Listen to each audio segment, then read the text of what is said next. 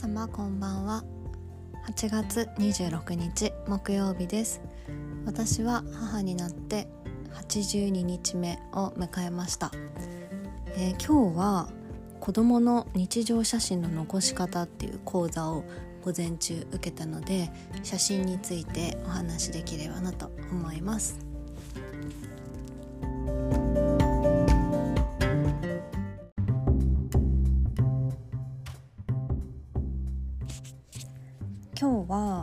午前中に子どもの日常写真の残し方講座というものをオンラインで受けました。今回もすごく少人数でアットホームな感じで、まあ、それぞれの質問に合わせた、あのー、解説だったりをしてもらえて1時間あっという間に過ごせました。で今日の先生なんですけれどもカメラマンさんだったんですがその名もおっぱいカメラマンという名前であの Zoom の名前のところあの表示になっていて私はあの今日のミーティングルームに入ってそのおっぱいカメラマンっていう文字が入ってたのですぐこの方が講師なんだなっていうのは分かったんですが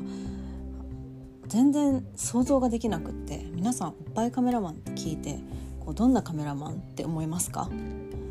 実はこの方授乳フォトを撮られているそうでそれでおっぱいカメラマンっていう風にあにニックネーム持っているそうです。ニックネームっていうんですかね。まあなんか職業名というのか何ていうのか。はい。そういうタグがついてるようなんですけれども授乳フォトって私全然聞いたことがなかったんですが実際にお母さんのおっぱいを飲んでいる赤ちゃんの様子まあ割とアップで撮ってる写真をあの見本として見せていただいたんですがすごい可愛くてなんか癒されました見るだけで。でもやっぱりおっぱい飲んでる時の赤ちゃんってとってもこう幸せそうな顔を写真に残すことができるし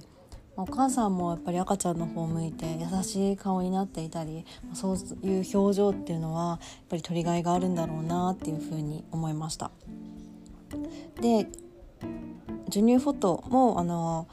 一つメインとしてあの撮影のこうメニューとして持ってらっしゃるんですけれどもあの個人で出張カメラマンとして、まあ、いろんな晴れの日、まあ、例えば1歳までの間のお宮参りとか100日祝いとかあとは七五三とかいろんなこういう晴れの日のお祝いをこう写真で残したりだとかあとはあの普通に家族写真を撮るのにあの屋外で撮影されるあのメニューだったりあのたくさんあの出張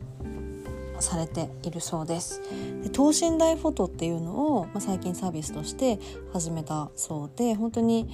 赤ちゃんの等身大のサイズに伸ばしてプリントしてもポスターみたいな形になるんですけれども、まあ、そういったこうありのままの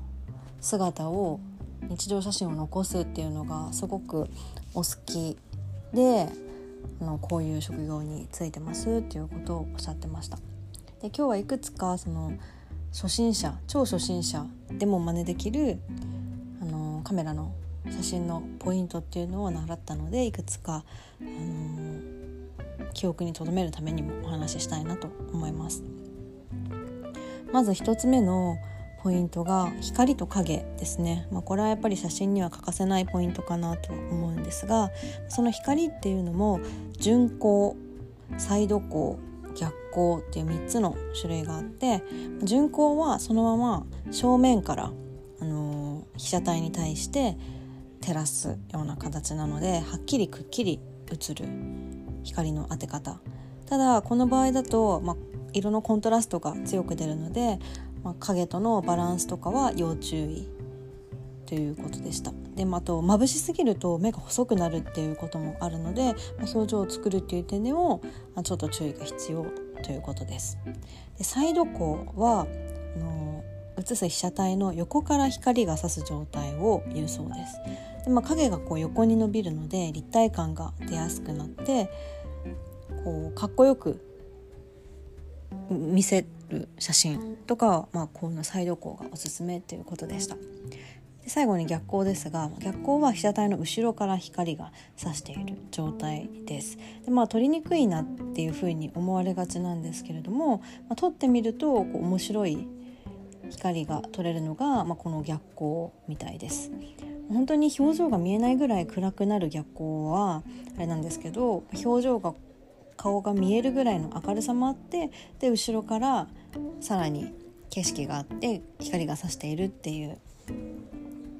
こう光の当て方だと割とこうドラマチックな感じに仕上がったりとかこう仕上がりが面白くなるよっていうことをおっしゃってました。はいでまあ、そんな光の当て方にこう注意をして引きとよりあの2種類を取るといいですよっていうことで、まあ、引きだとやっぱりこう迫力が出て映すものの大小の違いがはっきりと分かるので、まあ、赤ちゃんのこう小ささっていうところも際立って映せるっていうのが引きの良さでまあよりの良さっていうと、まあ、背景がボケるので、まあ、その映したい主人公がはっきりとするよねっていうお話でした。まあ、映え写真っていうのがまあよくよりの写真が多いかなっていうことをおっしゃってたんですけれどもこう周りをぼかすっていうような手法ってこう使いたいけど意外と使えてないなと思ってあ寄ればよかったんだっていうことにここでポイントで気づいたのであなんかそういう意識はあの取り入れていきたいなっていうふうに思いました。であとはこう割と写したいものだけを撮りがちだけど周りも一緒に撮るとすごく思い出になるよっていうことをおっしゃっていて、まあ、例えば今の、まあ、赤ちゃんを育てている、まあ、私の状況からするとおむつかなんだろうなと子供が好きなおこちあおもちゃとかお菓子とか食べるようになるともう好きなお菓子とかその食べてるこうクズが落ちてるとかなんかそういう姿でもいいので、まあ、その一緒に打つその時に一緒に持っていたものとかそのことを一緒に取るっていうことでこう後から振り返った時にこうジーンとしてこう思い出がこう蘇るよっていうことをおっしゃってたので私は割とこう顔だけとか生活感が出ないように移そうとしがちだったなっていう風にハッとさせられたので、まあ、少しやっぱりこの日常が映るような撮り方っていうのも入れていきたいなっていう風に思います。特にこう赤ちゃんの時に残しておいてよかったベスト10っていう形で、まあ、どんなシーンっていうのとかも挙げてくれてたんですけれどもその中にはやっぱり沐浴とか授乳とかあとはこう体の部分のパーツ取りっていうのもすごくおすすめされていて手だけとか足だけとか耳だけとか体の部分を取ることでその成長も分かるしこうこのパーツをまた集めたアルバムっていうんですかね、まあ、そういう保存の仕方とかもするとまたそれも思い出としてあの綺麗な形で残るのであのいいよっていうことをおっしゃってました。まあ、確かにこうパーツで撮るっていうこととかってあんまりできてなかったなっていうふうに思うので、まあ、今回のこの講座を受けてこう今までは私は本当に毎日のように多分写真は撮ってるので量はどんどん増えていくんですけど実際見てみると、服が違うだけ表情もちょっとは違うけどまあそこまで大差はなくって量だその写真の量だけがどんどん増えていってる状態だったなっていうことに気づけたので、まあ、の今後は今日学んだことをこうポイントとして質を高めて、まあ、いろんな写真を撮っていきたいなっていうふうに思いました、ま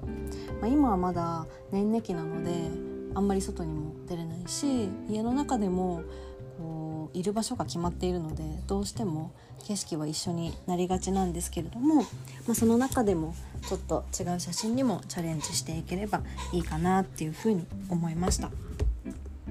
でカメラの位置も子どもの目線の位置まで下げるとあのすごくいい写真が撮れるっていうこともおっしゃってたのでその写真の撮り方も単に大人目線の上からの写真じゃなくって、まあ、いろんなこう撮影の向きだとか光の当て方とかより引きの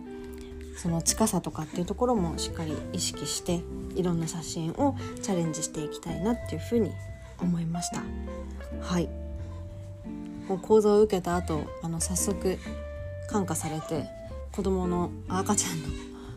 機嫌も良かったのでいろいろ写真を撮ってみたんですが、まあ、撮ってみるとまた面白くなりましたのでどんどんこう記念になる写真を撮っていきたいなと思います。はい。それではベビ太郎が泣き出したのでそれではまた。See you!